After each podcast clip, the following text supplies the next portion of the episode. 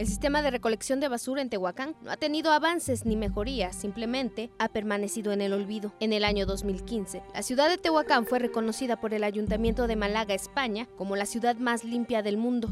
Felipe Patjane prometió en campaña mejoras en el desarrollo de la ciudad. Fue entonces que se implementó una recolección de basura rústica, dejando a un lado la tecnología y utilizando trascabos para voltear los contenedores. Hoy los depósitos de basura lucen reducidos a chatarra y malolientes.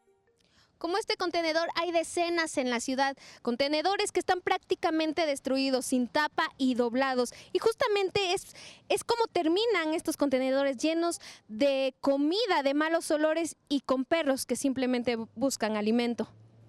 Tehuacán es la segunda ciudad más importante del estado, sin embargo, mantiene un sistema de recolección de basura deficiente. En todas las calles, colonias, hay contenedores gastados. El problema es que los ciudadanos siguen pagando el servicio de recolección sin ver mejoría. La recolección de basura implica que la empresa o dependencia brinde personal capacitado, vehículos, depósitos de basura específicos como contenedores y tolvas que deben estar en óptimas condiciones para la recolección de los residuos y que estos desechos lleguen a su destino final. Muy mal y se ven muy feos.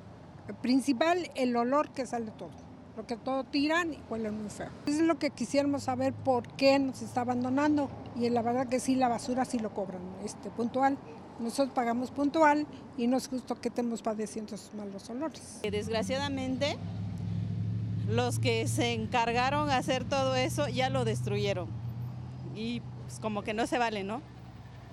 Destruir algo que es para todo el público en general, pues yo digo que no está bien. Estos desperfectos han ocasionado afectaciones a quienes venden algún tipo de alimentos en vía pública. Y es que en ocasiones la basura queda esparcida en la calle.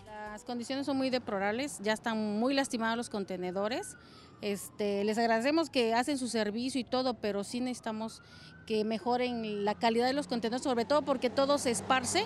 Por ejemplo, las personas que vendemos comida, pues sí se, si se, vaya, contaminan. Durante los dos últimos periodos de gobierno municipal, las autoridades han modificado el sistema de recolección de basura. Sin embargo, la promesa fue una reconstrucción con la llegada de una nueva empresa que solucionaría los problemas de retraso y servicio en la recolección de basura.